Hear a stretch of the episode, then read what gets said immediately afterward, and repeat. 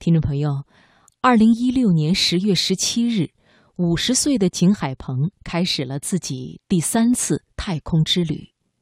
这一次，他也打破了中国载人航天的多项记录，成为中国飞的次数最多、时间最久、高度最高的航天员。今天晚上的读人物，我们就来走进景海鹏和他已经实现了三次的航天梦。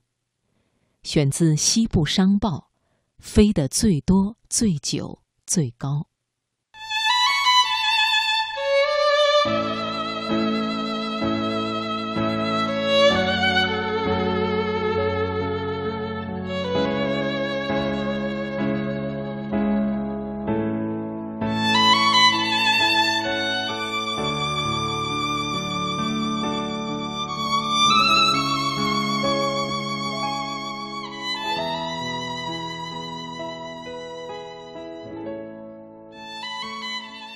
为什么还要飞？这是秦海鹏被问的最多的问题。他微笑着给出了答案：原因很简单，这就是我的本职工作。如果我干别的，那叫不务正业。上高中时，偶然间看到一张飞行员照片的秦海鹏，萌生了我要当飞行员的志向。得知航天员选拔的消息后。已经当了十三年飞行员的他，又开始憧憬，力争成为一名航天员。一九九八年一月，秦海鹏如愿成为中国首批航天员。从那时起，飞天便成为他的梦想。十年等待，一朝梦圆。秦海鹏回忆，二零零八年，我的飞天梦想实现后。我就把新目标瞄上了神舟九号飞行任务。梦想又一次实现后，很多人问：“你还训练吗？”我就笑着说：“不训练我干什么呀？因为我的下一次梦想又诞生了，那就是备战神舟十一号飞行任务。只有这样，人才有追求，才能活得充实。”虽然航天员这个职业有风险有挑战，但是我热爱这个职业。事实上，这个生在农村、在黄土地上长大的山西运城人，还有着更大的动力，回报祖国的栽培。他说：“我一个农村娃实现了一个又一个梦想，都是国家培养的结果。我要回报国家。”可是，怎么才是回报国家呢？就是多执行任务，把所有在地面实现不了的，通过航天员在太空实现，从而造福全人类。神舟十一号飞行任务中，景海鹏担任指令长，用他的话说，其实就是个牵头人，多操点心。景海鹏这样描述指令长的职责：每天工作结束了。把完成情况写到日志上，并和地面指挥沟通等等。遇到紧急情况，我将代表乘组与地面进行沟通，这是指令长必须承担的责任。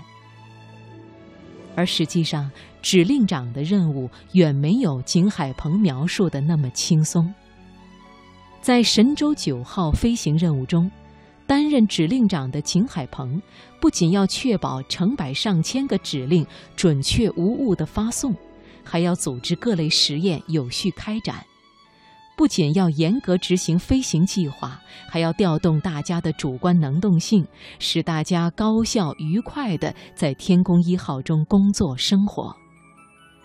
神舟十一号飞行的时间更长，在轨操作更多，人也少了一个。对乘组的身心素质、工作能力、任务规划等方面要求也更高，因此，拥有丰富飞行经验的景海鹏经常在训练中对陈东进行针对性指导以及实用的小建议，比如在失重环境下东西不能随意放，移动身体前必须先找好固定等等。而突击小测。更是包括陈东、刘洋等搭档都领教过的警示训练手段。平时训练时，秦海鹏会在对方毫无准备的情况下突然抛出问题，考考对方是否所有知识技能都扎实掌握。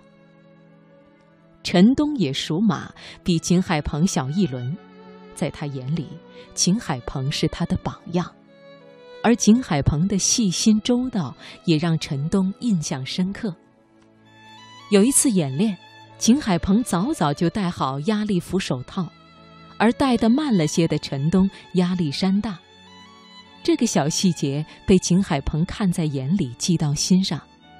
演练结束后，景海鹏悄悄告诉陈东，以后一定会注意两个人步调一致，防止给对方带来无形的压力。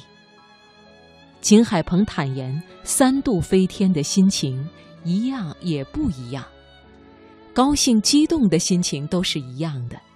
但是，毕竟经历过两次飞天的考验，经历过十八年航天员生涯的磨砺，这次的心态更增加了一份平和、从容、淡定和坚定。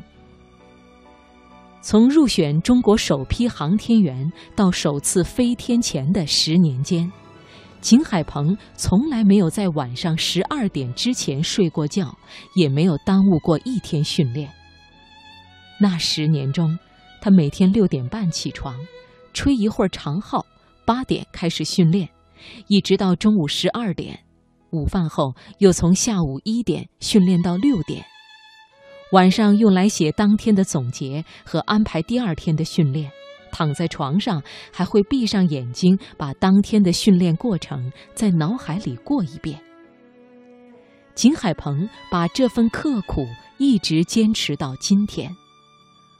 五十岁的景海鹏看起来年轻而充满活力，在这个中国人知天命的年龄里，他依然英姿勃发，为探索太空和宇宙拼尽全力。